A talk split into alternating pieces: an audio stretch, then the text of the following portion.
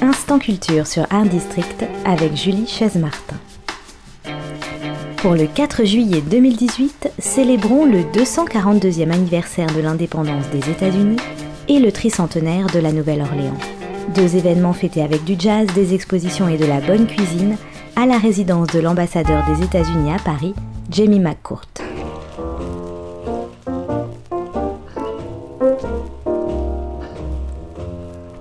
You know what it means to miss New Orleans Of course I do. and miss Edith Nightingale?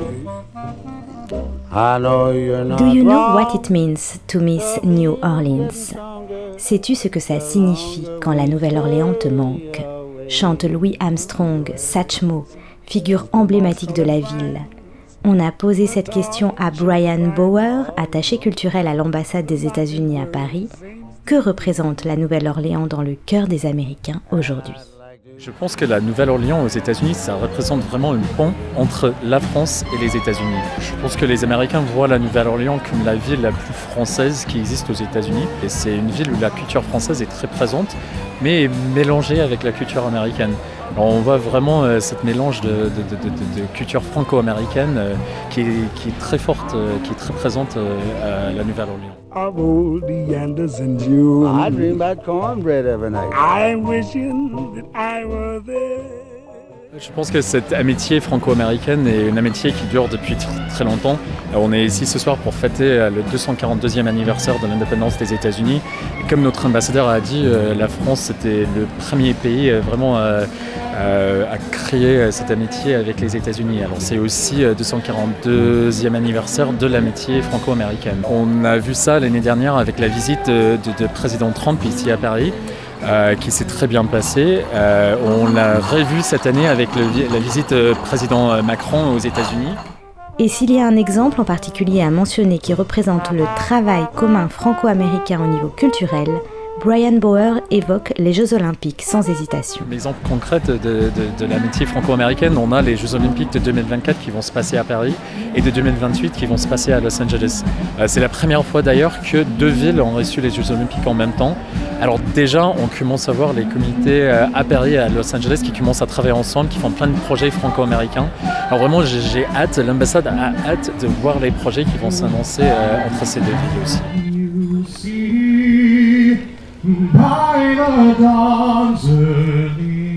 Jamie McCourt, ambassadeur des États-Unis en France, a rappelé l'importance du bâtiment qui abrite sa résidence, avenue Gabriel à Paris, construit en 1855 par la baronne de Pontalba, femme d'exception originaire de la Nouvelle-Orléans.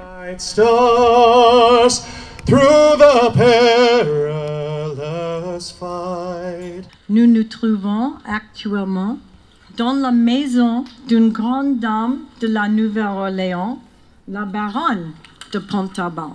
Il va sans dire que les Français occupent une belle part dans l'histoire de cette vénérable américaine. La baronne était une femme forte et ambitieuse qui refusait de laisser la famille de son mari profiter de sa situation. Nous avons également le plaisir d'accueillir Monsieur le maire d'Orléans, Olivier Carré, notre invité d'honneur ce soir. Comme vous le savez sans doute, les villes d'Orléans et de la Nouvelle-Orléans sont jumelées depuis cette année. Ça s'est fait avec euh, la rencontre euh, que j'ai pu avoir avec Mitch Landrieux, euh, qui était le maire, là, qui a passé la main, mais qui était le maire de la Nouvelle-Orléans. Il a fait une visite de la ville et, euh, ensemble on est tombé euh, tout de suite d'accord sur le fait qu'il fallait que nos villes soient sœurs parce qu'au-delà du nom, elles avaient euh, beaucoup de choses en commun à partager sur des problèmes de la population, sur des idées d'événements à développer, etc. Donc nous, par exemple, on est en train de l'appuyer euh, sur euh, la célébration à la Nouvelle-Orléans du 300e anniversaire de sa fondation. Et lui, l'administration de Nouvelle-Orléans va nous aider à monter euh, une grande manifestation à l'intérieur d'Orléans dans les années qui viennent. Il y a des choses beaucoup plus sérieuses comme les inondations, comme les questions de communauté, les questions d'enseignement. Et comme vous le dites, c'était attendu depuis longtemps par la population orléanaise et je crois aussi en Louisiane. Est-ce que à Orléans, le jazz va vivre aussi? Alors d'abord, à Orléans, justement, le jazz vit. On a un, on a un festival qui est gratuit et qui euh, reçoit euh, beaucoup de, musiciens de jazz, pas spécialement de jazz New Orleans, mais euh, de groupes différents. Et donc ça veut dire qu'il y a une âme qu'on est en train de cultiver. Mais il va falloir passer à la vitesse supérieure. Il va falloir embrayer en étant les représentants de la Nouvelle-Orléans en Europe.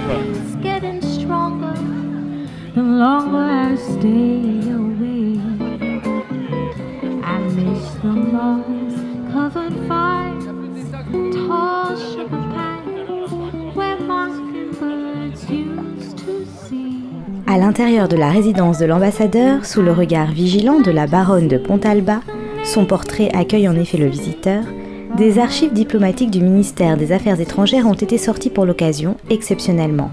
Notamment l'acte de vente de la Louisiane par la France aux États-Unis en 1803 pour 15 millions de dollars, signé le 30 avril 1803 et ratifié le 20 octobre. La Louisiane, un territoire qui comprend 22% du territoire des États-Unis quand même. Explication et plongée dans l'histoire de la Louisiane avec Isabelle Nathan, conservatrice aux archives du ministère des Affaires étrangères. Le mémoire que vous avez ici, qui est signé donc de Bienville, le fondateur de la Nouvelle-Orléans, Des sauvages de la Louisiane. c'est un document de 1725, donc signé de Bienville, un très grand intérêt euh, déjà par le style employé, parce que c'est vraiment Bienville qui parle de lui, qui parle de sa relation avec les Indiens.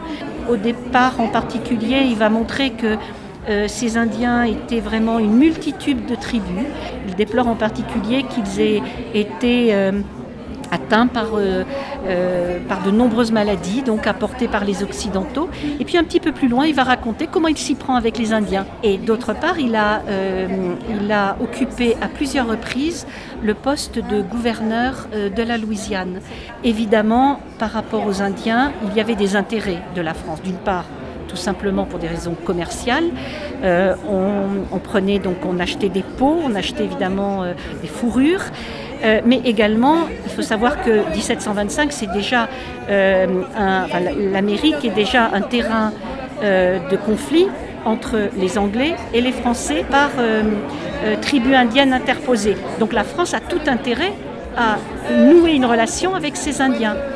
Et un petit peu plus loin, évidemment, il va raconter quand même que, que tout n'est pas, n'est pas évident, parce que une de ces tribus, donc les Chitimachas, euh, ont tué un missionnaire et que donc euh, le gouverneur de la Louisiane a dû leur faire la guerre. Mais ensuite, il a fait la paix avec eux et justement, il montre euh, qu'il il les, a réinstallés sur leur territoire.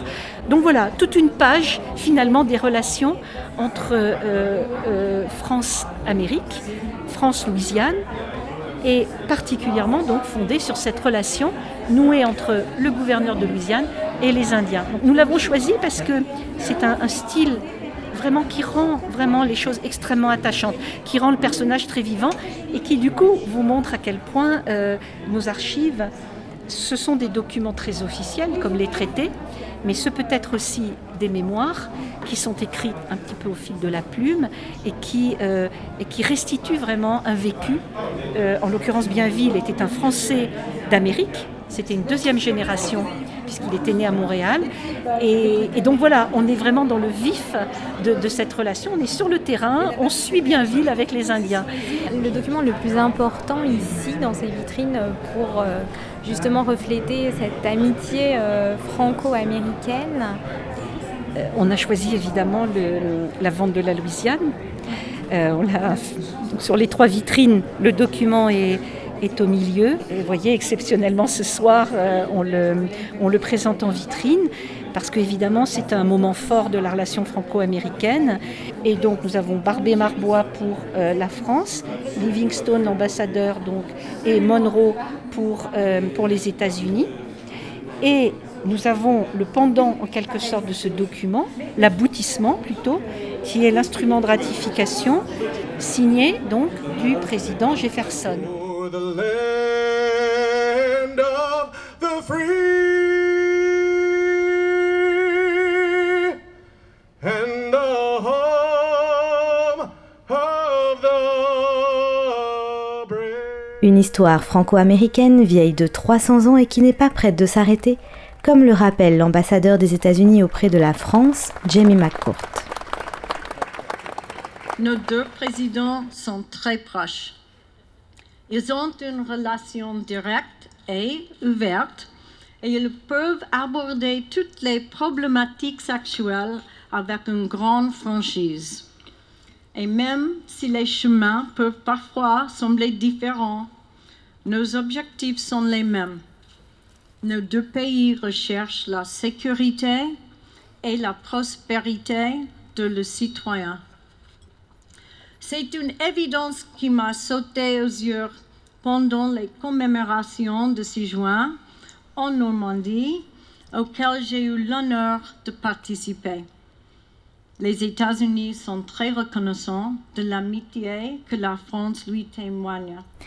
Et comme on dit à la Nouvelle-Orléans, Laissez les bons temps rouler. laissons maintenant la place à Louis Armstrong, amoureux inconditionnel de sa ville, la Nouvelle-Orléans bien sûr, dans cet enregistrement inédit découvert et remasterisé en 2017 par le label de jazz new-yorkais Dot Time Records. Et bon 4 juillet à tous. I want you to come down to a place where they have not only the finest red beans and rice and those ribs, but they've got some cats there that you've got to meet. Cats? Believe me. What's uh, what's cats, Jack? Cats. Man, they're the place that make the jump joint, you know? The joint jump and vice versa. Well, Jack, Listen. I'm not sure exactly what you mean. Well, but I'm, not sure what I mean either, but I want to make you acquainted with some friends of mine. All right. Here's the the king of the cornet, believe me. Louis Satchmo Armstrong. Meet Map the map maker. Will you, Louis? Well, I'm certainly glad to meet you, Mr. Armstrong. It's a pleasure. It's a pleasure to be here, Daddy. And right here is Mr. Jackson Teagarden. Mr. Teagarden. Very happy to know you, Mr. Teagarden. Thank you. Mr. Earl know you. Father Hines. Earl Hello, Father Matt. Hines. Have I heard a lot about you, Earl? Oh, that's good. As long as you haven't got a number, nice know. piano for us, huh? Know, I brought Map out here, all the way out here from California, just to hear you boys play. Now, how about how about showing them what I mean with? Do you know what it means You want to do to that Miss one, New Orleans? Yeah, okay. Well, let's chirp it first, huh?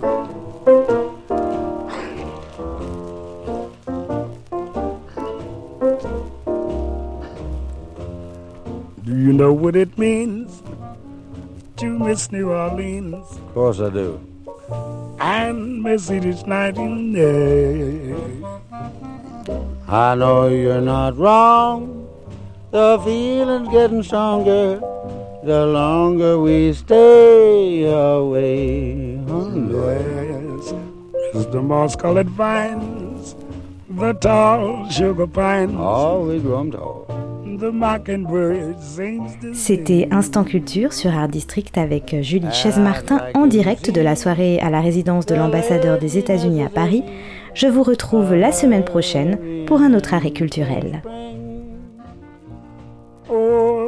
The mighty ground, the memories Now that's when things start of jumping. Creole tunes that fill the air. Oh, I'm homesick, Gate. I dream of old Anderson June. I dream about cornbread every night. I'm wishing that I were there.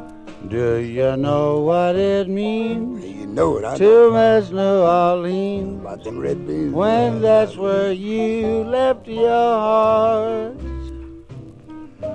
There's something more. Something else? I missed it when I cover More than I miss New Orleans. Now blow it pretty, Jackson. Blow it pretty.